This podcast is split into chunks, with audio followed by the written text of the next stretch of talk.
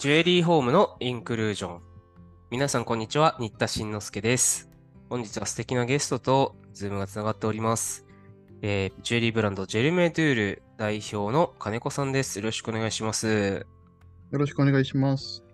はい。えー、まず、私の方からジェルメドゥールのご紹介をさせていただこうと思うのですが、よければ皆さんもインスタなどをチェックしてみてください。綴りがですね、GERMEDEUR で、えー特にハイフンとかなしでインスタ出てきますかね。はい、そうですね。はい。で、えっと、公式サイトを拝見してまして、一言で言うと、ジェルメドゥールどんなブランドっていうふうにいつも言ってます？そうですね。一言で言うと、なんだろう。えー、なんかワクワクドキドキするような、なんとトレジャー感。漂う、まあ、ジュエリーブランドですね。結構シンプルモダンな、使いやすいジュエリーを心がけてますね。なるほど、なるほど。えっ、と、公式のウェブサイトのコンセプトのところをちょっと読ませてもらうと、シンプルモダンなデザインの中にジュエリーの原点となる古代の指輪の趣やテクスチャーを落とし込み、身につけて呼吸するように馴染み、共に育っていくジュエリーを目指すというふうに書かれてるんですが、はい。共に育っていくジュエリーっていうのはどういうことなんですかね？そうですね。ジェルメドゥールのあのジュエリーは、あの、テクスチャーが結構特徴的で、まあ、ソイルテクスチャーっていう、なんだろう、出土したような、まあ、はい美肌のような雰囲気。まあ、通常の土目とは違って、それをよりマットな形にしてるんですよね。うんうんで、それが、まあ、身につけていくと、少しずつ雰囲気が変わっていくので、まあ、それが、あの、育っていくっていう意味をかけてますね。えー、なんですね。ジェルメドゥールというブランド名も一応造語ということですよね。そうですね。まあ、まず読めないかなと思ってますね。うん 造語なので。シェルマ、芽吹き、プラススプレンダー、きらめき。を掛け合わせた造語ということで。芽吹きのきらめきっていう意味ですかね。うーん。こう何か生命がこう、息吹く、その時の美しさを表現したいみたいな意味ですかね。ああ、なんていうのかな。まあ、芽吹きっていうのは、なんだろう、デザインの新しい芽吹きだったりとか、まあ古くから伝わるものを、まあ、現代にどうあの落とし込んでいるかっていうのが芽吹きで、まあ、きらめき、スプレンドゥールの方は、宝石とか、あの彫りの輝き、まあうんうん、特に宝石は私がなるべく胸を打ってる、あ、これはずっと見てたいなっていうものをなるべく選んでいるので、その2つを掛け合わせた形が、まあ、ブランドとなってますね。うーん、そうなんですね。で、そのジェルメドゥールですけども、2019年に旗揚げ。はい。それ以前のことも伺いたいんですけど、金子さんは自身は東京都のご出身で、元プロダクトデザイナーって書かれてるんですけど、はいどん。なことをされてたんですか？そうですね。車のな内装の部品関係のあのプロダクトデザインをしてましたね。へえ。そういうのって CAD で作るんですか、今？そうですね。CAD ですね。すべて CAD で。うん。で、まあ、CAD で強度の計算をして、まあ、デザインしていくんですけど、うんうんまあ、手作りであの加工とかもするので、へえ。うん。まあ、職人兼、まあ、デザイナーみたいな感じのことは、まあ、前々からしていましたね。へえ。内装ってシートとかっていうイメージですけど、あのー結構もっといろいろですか全部ですね。なん車の中の、まあ、あのシート以外のものって考えてもらえばいいかな。まあいろいろありますよね、ダッシュボードとかね。そうですね。ダッシュボードとか前側のピラーとあか、、ピラーね。ははうん、あとシートベルト出るところとか。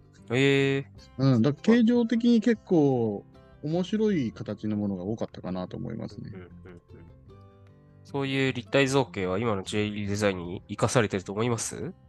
そうですね。かなり活かされてますね。うんなんだろう。あのー特に360度 3D って回せるじゃないですか。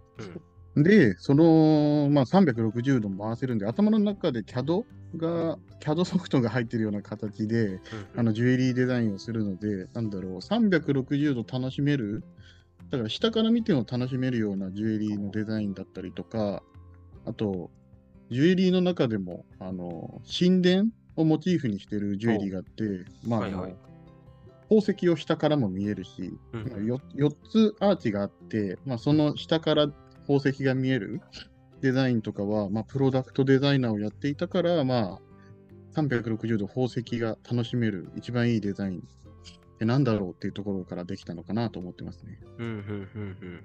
なるほど、なるほど。よければ皆さんもね、あの、インスタとか見ていただくと、今私が見てる上の方だと、えっ、ー、と、王冠っぽいモチーフのやつとか出てきました。ああ、ありますね。うん、うん。うん。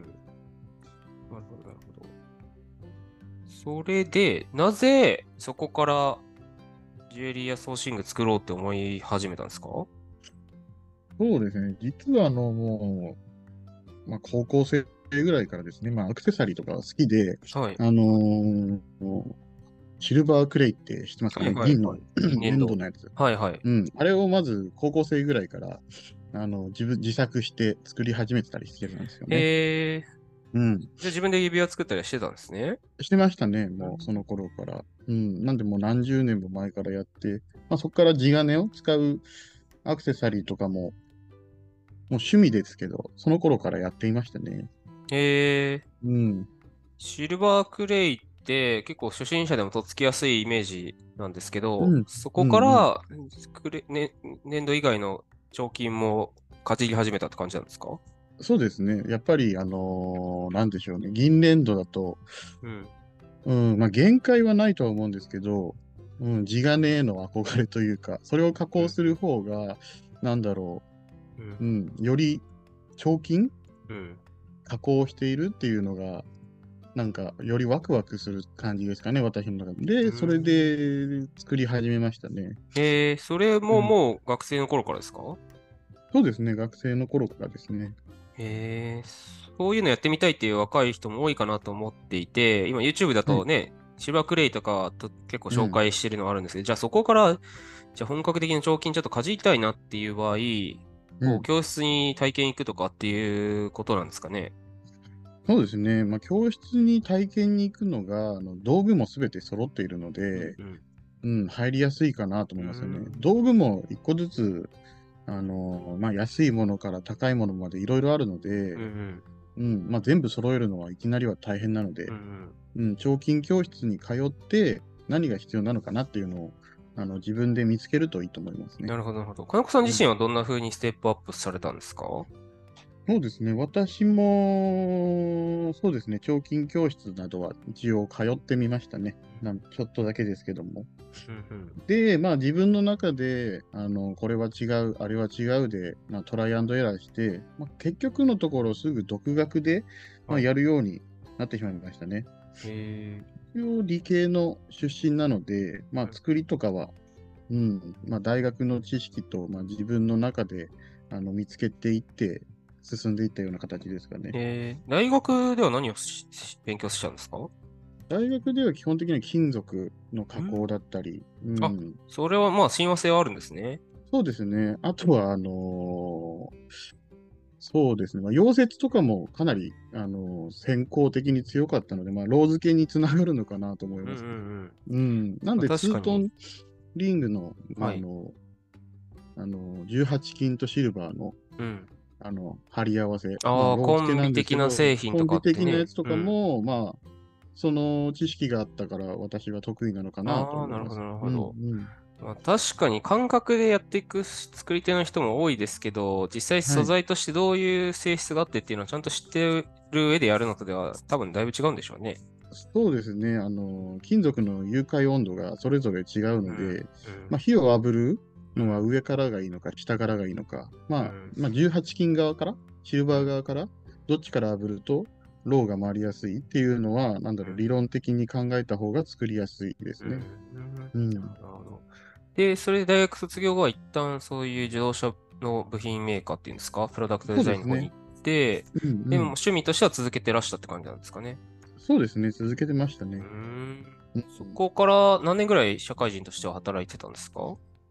1年ぐらいは、そうですね、デザイナーとしてやっていたと思いますね。ええええでもそこからやっぱり自分はジュエリーだって思うようになった何かあるんですか？きっかけとか。そうですね、プロダクトデザイナーって、あの、やはりあの、デザインのコンセプト自体はあって、はい。うん、なので、私自身で、うん。あの、形状を決められない、あの、強度から、あの、デザイン変更することはできるんですけど、うんあの、まあ、自由なデザインを作れないので、うんうん、まあそうですよね。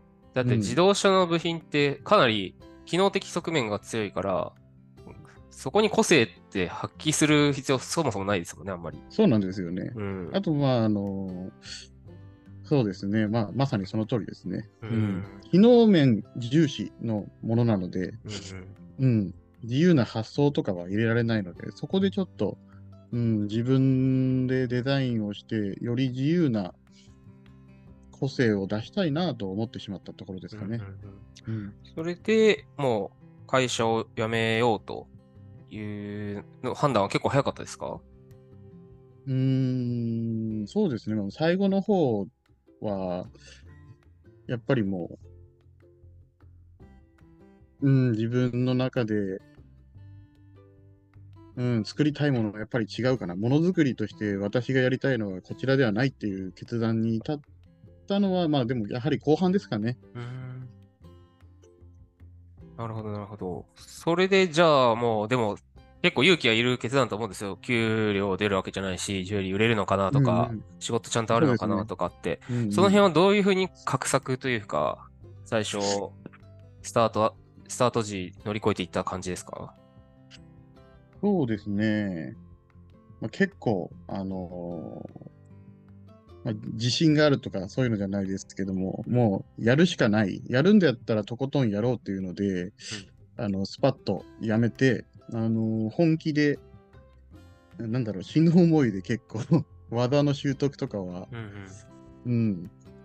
で、ここまで行ったらもうやめましょうっていうので自分の中で決めて、ジュエリーの道へ行きましたね。うーん。うん、ただコネクションとかはあまりなかったので、まあ初期の頃あのお仕事をもらうにはどうしたらいいのかっていうのはかなうんうり苦労しましたね。えー、じゃあいきなり何か依頼がすぐ来てとかっていうのじゃなくて、大変だった時期もあったわけですね。はい、ありましたね。そのあたりはどのように、こう、乗り越えていったんですか？そうですね、あのまあ、同業種の方とのつながりを持てたので、まあ、その中で、まあ、私がとても、まあ、好きな方うん。に、あのーお会いする機会、イベントなどで、はいはい。あのーそうですね、私がものすごく好きですよっていうことで、あのいろいろと 何回もアクションを起こさせてもらってお仕事をもらうようになったりとかですかね。ああ、なるほど、なるほど。たそれは例えば、デザイナーの人とかに、あなたのデザイン好きなんですよっていうふうに言って、で僕も、僕作りできるんです。よかったら、なんか、えー、なんだ、仕上げだけでもやらせてくださいみたいな、そういうイメージですか？そういうイメージですね。ああ、なるほどなるほど。まあ、うんそういう行動力が大事なんですね、やっぱり最初の頃は。そうですね、最初の頃はもう思い立ったらすぐに動かないといけないかなと思いますね。うーんうん。もう何かしらのイベントあったらもうすぐに行くっていうのはもう常に心がけてましたね。心がけていたというか、もう動いてましたね。うーんそれは展示会だとか、合同のなんか、まあ、ニュージェリー的なやつとか？そうですね。はい。名前を出していいのかわからないんですけど、まあ、はいルームスだったりとか、そういう展示イベントはもうすべて。あの、開催するんであれば行ってましたね。えー、それ、うん回るときはどういう視点で行かれるんですか？なんかもう目星ついたブランドはあるとして、それ以外にもでも知らないブースもいっぱいあるじゃないですか。そうですね。知らないブースもあるので、目が止まったらもうすぐ話しかけてましたね。へえ、うん。なるほど。私結構躊躇して、最近でこそそうではないけど、最初の方は結構きん、うなんか緊張しちゃって話しかけていいのかなみたいな。はい。あ、なんかかっこいいですね、ぐらいしか言えなかったりして、はい。っていう人も多いかなと思うんですよ。あの、業界の経験浅い人とか、うんうん若手の人とか、はなんかそういう人に、うんなんかそういう外の、外に出ていく時のアドバイスとかあります？そうですね。私の場合、いいなと思ったら、ここの、この部分、まあ、うん興味あるデザインのこの部分すごくいい。なんでこうなってるんですかって、もうそこをもうすぐ聞いちゃいましたね。ああ、なるほど。ここはかっこいいですね。ここはかわいいね。なんでこうなってるんですかってもあう、うん。あ、なんか思い、どういう思いでこの形状が成り立ってるのかなっていうところをもう聞いてしまう方が、なんだろう。作ってる方も話しやすいのかなとあ。そうなんですね。うんまあ、あでよくぞ気づいてくれましたみたいな感じで話してくれる人が多いでですか、そうですね。で、なんだろう、すぐ仲良くなれるというか。うんん。逆にあの、なんか、普通の百貨店とかかな？私なんか、業者の方ですか？みたいな感じで警戒されるときとかあるんですけど、あんまりちょっと専門的なことをする。はいそれはもう逆に先に言った方がいいんですかね？先にい言わないと警戒されてると思います。まあそうですよね。まあ、うん作りの人で、職人なんですっていうなら職人なんです。で、むしろ、あの、作りできるんで、よかったら依頼してくださいみたいな、まあ、そこまで言うかは別として作りできますみたいな感じでオープンにしちゃう？そうですね、うんあの。プロだったらプロですっていう普通に言ってもいいし、職人は職人ですって言った方が、うん。この人は誰だろうって思いながら 話す方が疲れちゃうと思うので、うん普通に正直ででいいんじゃないですかす。うね。ん。うん。そういう感じで、そうですね、学生の方とかも、なんか就活シーズン始まってから、まあ、なんか慌てていくというよりも、もう早めからいろんなブランド、将来独立するかどうかうん別にしていろいろ見て、話を聞くっていうのをアグレッシブにやっていった方が、やっぱ楽しいですかねそ。うですね。その方が、あの、考えてるより楽しいと思います。刺激もすぐに入ってきてくれるので、うん。興味あると、じゃあ行こう。うん。うんやっぱ楽しかったっていうのでいいかなと思いうます。んそれが、まあ、すぐに仕事につながらなくても、うん。長い目で見たら、振り返ってみると仕事につながってる可能性がありますか？やっぱり。ありますね。もうんう本当、あ、ここの人と話しててやっぱ楽しかったな、また会いたいなって、あっちにも思ってもらえたら、もうただそれでもう仕事になっている可能性が高いですね。うん。そうですよ現ね。私の場合、もうそれでお仕事もらいましたので、うんうんうん、うん。なるほど、なるほどう。ん。もう即行動で良いかと思います。ううん。ん。なかなか、その仕事のためのコネクションを作ろうみたいな感じで行くより、もっと楽しもうみたいな感じの方が後々いいんですかね。そうですね。私、仕事をもらいに行こうっていう感覚で行かなかったのが良かったのかもしれないでうん、すね。逆にね、確かに名刺配りおじさんみたいな感じで今問題になってますけど、営業目的で行き過ぎると逆に主催者の方から嫌がられますからね。そうですね。私も最初名刺持ってなくて、ただ、なんか面白いものないかなと思って見に行って、あ、すごい、すごいじゃないですか、このうん、これはっていう感じで話してたら、やっぱりあっちも楽しそうに話してくれるんで、あ、じゃあやっぱこうですかねとかって話してると、なんかやっぱその場で盛り上がってうん楽しかったなっていうイメージありますね。なるほど、なるほど。うんそうこうしていって、その依頼も増え、で、でも自分のブランドとしてももっと成長したいっていううん時期があって、ジェルメデールをそうですね、ブランドリリーとしてスすることなんうんリですね。リースすることになりましたね。うんそれまでやっていた仕事とジェルメデールで一番こう変えたこととか、新しくチャレンジしたこととかっていうのあります？そうですね、まあ、一番は、まあ、ブランドとして、あのー受け入れてもらえるためには、ある程度の、まあ、ストーリーが必要だなと思って、ええ。まあ、最初の頃私も結構、うん、どういったものが受け入れてもらえるのかなと悩んでた時期はよくあるんですけども、うん。まあ、ジェルメドゥールとしてはワクワクドキドキするような、けども、あの、まあ、シンプルで受け入れやすい、うん。身につけやすいっていうところを、あの、思いに作り上げてた感じですかね。うんうんうん。うんうん。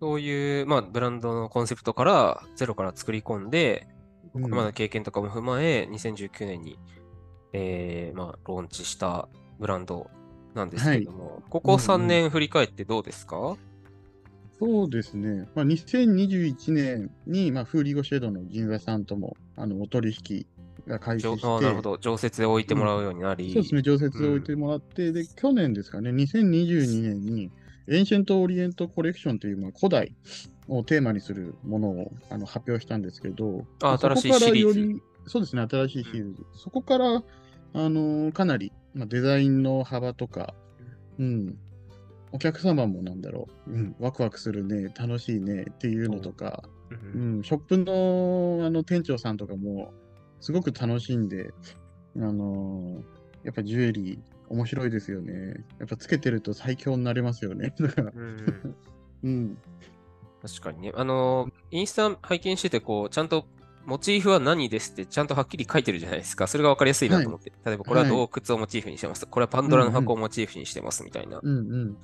あると、それが、そのモチーフが面白いなと思ったり、これつけたらなんか強くなった気がするみたいなお客さんというか、そうですね。声もありますかね。うん、お客様が、この指輪つけてると、あの、無敵になった気分になりますって言ってくれて、すごく嬉しいですね。古代ローマの皇帝になったようなね、気持ちになれるというか。なんだろう、王様になった気分になれますとか言ってもらえるのが、うん、そうそう、それですよって。うん、いつもベストの自分でいられるような感じですかね、それを装備すると。うん。なるほどですね。で、えーっと、直近の実績というか、あの、活動としては、3月に、あの、カガンさんとのコラボが新宿伊勢丹で、私も拝見して試着もさせてもらったんですけど、はい。えー、店頭にも立たれてたんですよね。はい、立ってましたね。うんうん。お客様反応どうでした？あ、本当に、なんだろう。皆さん、なんだろう、面白いなとか、すごいですねって言ってもらったりとかしてすごく嬉しかったですね。そうですもねう。かなりたくさん来てくれたので、うん。なるほど。じゃあご相談にも来てくれたりとか、かなり楽しかったですね。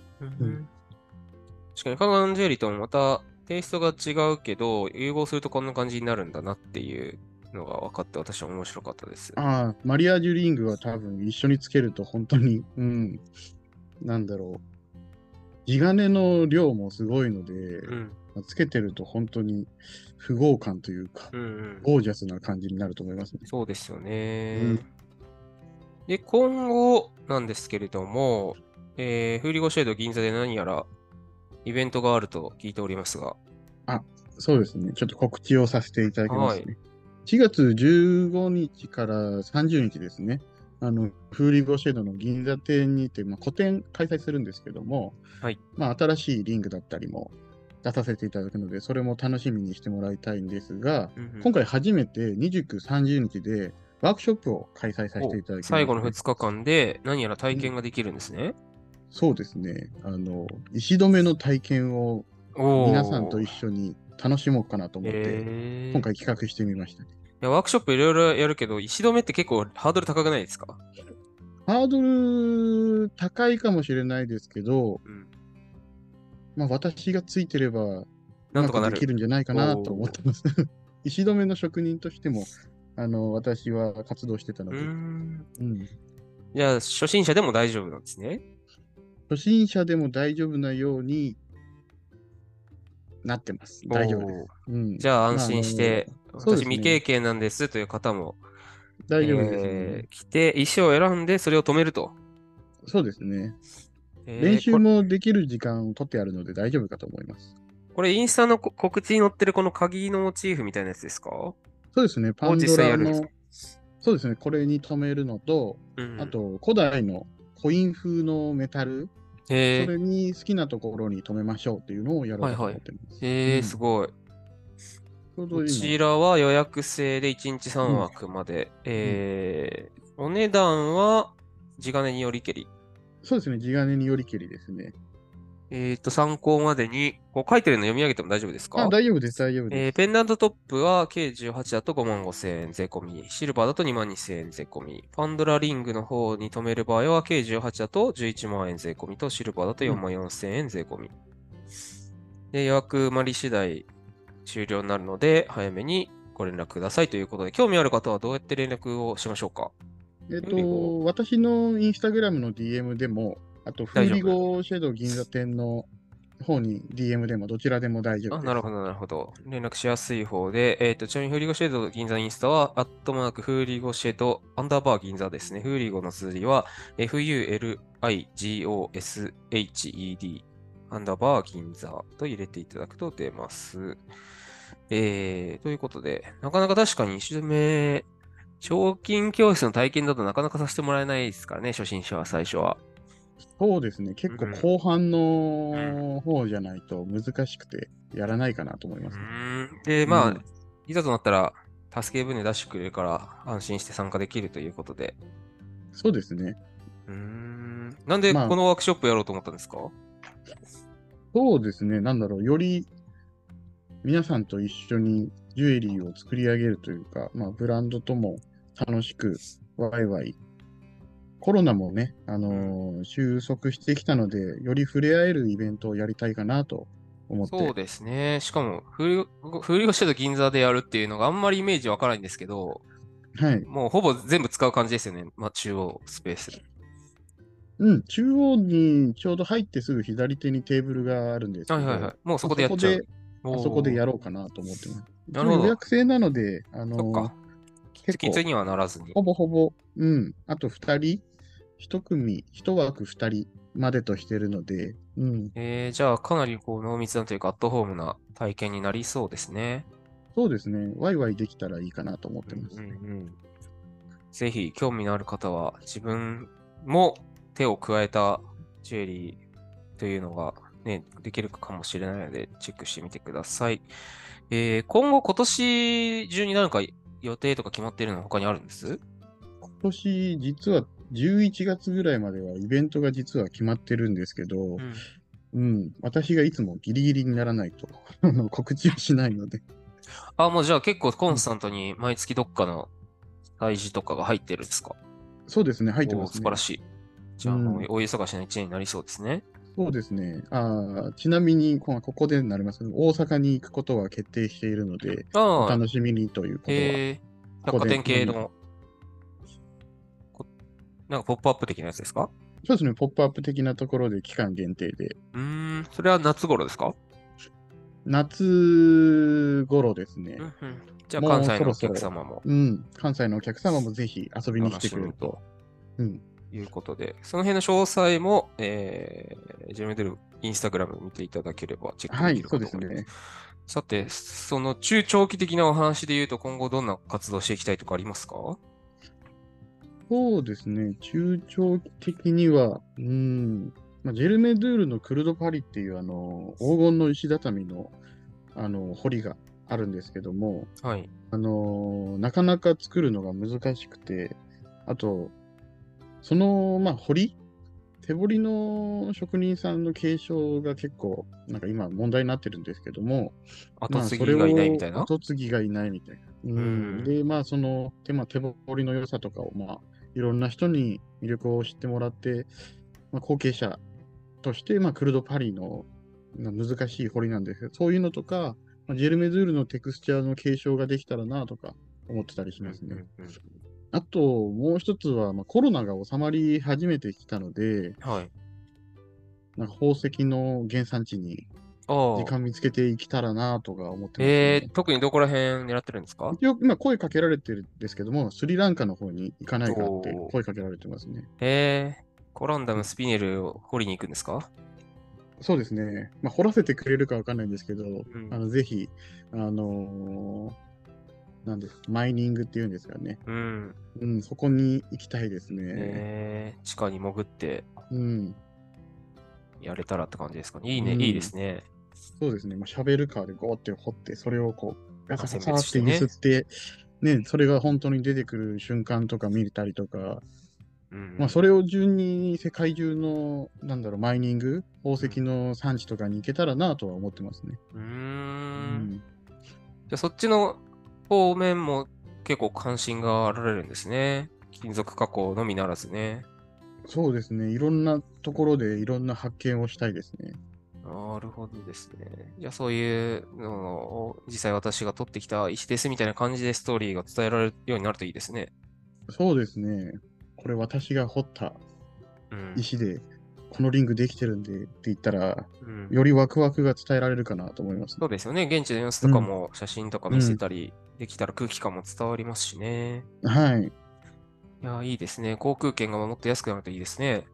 そうですね。んなるべく渡航費は抑えていきたいですけど、ねえ。まあなかなかね、それは難しいかもしれないんですけど、うん頑張って。まあね、それを全然、ものともしないほど、ちょっと売り上げを頑張っていただいて。そうですね。皆様に応援してもらえると嬉しいです。そうですね。じゃあ今後、えー、金子さんにも直接会って話してみたいよという人とかは、まあ直近ですと、フーリーゴシェード銀座のイベントが4月の後半15日から30日、結構長いですよね。そうですね。で、私が店頭にあ立つのそうそうは、うん22、23でオーダー会とかもあるので、なるほど。でなるほど29、30も直接会えるので、ぜひあのご予約等してもらえれば確実にお会いできます。そうですね。早めうにんちょっとしていただいてということで、また普段、まあと東京ちょっと来るの難しいっていう方とかは、インスタグラムチェックしていただいたりとかすると、えー今年は結構ポポップアップも全国行かれるそうなんで、楽しみですね。よいしょ。はい。では、そうですね。最後になんか聞いてくれてる方とかにこうお伝えしたいこととかありますか？そうですね。うーん。まあ、今回はあの、これからジュエリーを作りたい方へのメッセージが結構多くあったんですけど、うんん。まあ、考えるよりも、自分が楽しそうだなと思えることに興味を持ったら、そこにすぐ行ってみるっていうのが、あうん、いいかなと思います。私も宝石の現地に行ってみたいと思ったら、まあ、そのままワクワクするので行ってみたいっていうのを行動に起こすっていうのが、多分変わらないと思うんですよね。今も昔も。ーうん。うん。まあ、それが多分自分のためになると思うので、あの楽しそうだなと思ったら、石止め体験も来てもらいたいし、そういうところかなと思いますね。そうですね。今うん日聞いてすごく印象的だったのが、まあ、うん作りの人って結構あんまり人付き合い苦手とか、社交性がちょっと苦手なんですみたいな人が多いんですけど、まあやっぱりでも、人との関わりでないと、やっぱりものづくりって成り立たないんだなっていうこと。そうですね。私も一人だと何もできないと思ってますので、う。うんん。まあ、みんなに支えられて、ここまで来れたなと思ってます。そうですね。ということで、よりこれからもね、いろんな方とのつながりの中でも業界盛り上げていきたいですね。はい、そうですね。はい。まあ本日はお話、ジュエリーがあ、ありがとうございあ、ます。すいません。ジュエリーがみんなね、あのー心の、なんだろう、よりどころっていうか、うん灯火みたいに、ああ、やっぱつけてて、テンション上がるな、今日よかったな、買ってよかったな、楽しいなっていうなると、うんジュエリーがいいかなと思ってます。ですね。ありがとうございます。はいはい本日お話伺いましたのが、えージェリーブランドジェルメドゥール代表の金子さんでした。ありがとうございました。ありがとうございました。